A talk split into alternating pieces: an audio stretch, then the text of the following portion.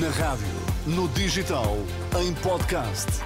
Música para sentir, informação para decidir.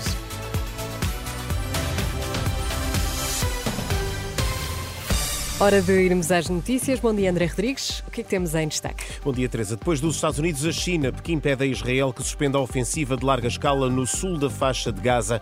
Ataque contra a central nuclear deixa parte de região ucraniana de Dnipro sem acesso à água e comunicações. Ataque russo contra a central nuclear em Dnipro, no centro da Ucrânia. De acordo com a Força Aérea Ucraniana, as forças russas lançaram esta manhã uma série de ataques contra a central nuclear de Dnipro. O ataque está a comprometer o fornecimento de água e o funcionamento das comunicações naquela região. Não há registro de vítimas. Uma outra central térmica na zona de Dnipro foi também afetada por bombardeamentos nas últimas horas. Depois dos Estados Unidos, a China também também pede a Israel que suspenda o mais rápido possível a ofensiva militar em Rafah, no sul da faixa de Gaza. Em comunicado, o governo de Pequim apela a Israel que faça tudo o que esteja ao seu alcance para evitar uma catástrofe humanitária ainda maior. Já antes, o presidente dos Estados Unidos, Joe Biden, eh, garantia estar à procura de uma paz duradoura na região. Em cima da mesa está a possibilidade de um cessar-fogo de pelo menos seis semanas para permitir a libertação de eh, reféns. Noutro plano, o Parlamento israelita aprovou uma lei que impede emissões de canais estrangeiros sempre que sejam considerados uma ameaça à segurança nacional. Em termos práticos, a medida poderá fazer com que os, canais, com que os israelitas deixem de poder ver, por exemplo, a cadeia televisiva árabe Al Jazeera.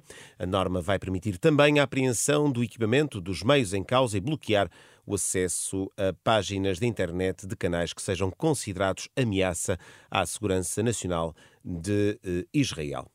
Um lavar de mãos, uma medida preventiva. É desta forma que Luís Santos, investigador da Universidade do Minho, interpreta a decisão da Meta de deixar de recomendar proativamente o acesso a conteúdo político nas redes Instagram e Threads. O anúncio surge num ano em que quase metade dos países terá pelo menos um ato eleitoral, Portugal incluído. Ora, para Luís Santos era uma decisão expectável, tendo em conta os problemas que as redes sociais já tiveram em eleições passadas. As empresas o que nesta altura estão a fazer é um, a tentar defender-se de uma eventual ocorrência de mais problemas. É um lavar de mãos. Para, sim, expectável, sim, no sentido de que as empresas estão a tentar proteger o seu negócio muito mais do que a tentar proteger o discurso plural ou o equilíbrio. Esse não é o negócio principal das plataformas. Nós já sabemos disso há muito tempo e parece-me que esta medida reforça essa ideia. Luís Santos, investigador da Universidade do Minho, aqui em declarações à jornalista Daniela Espírito Santo, declarações disponíveis em rr.pt. Na última noite, Luís Montenegro e André Ventura estiveram em debate na RTP com o líder do PSD a continuar sem dizer o que fará eh, se o PS vencer com minoria. Eh, no frente a frente com o líder do Chega, Montenegro Montenegro insistiu, no entanto, que estão excluídas quaisquer possibilidades de um entendimento para viabilizar um governo de direita.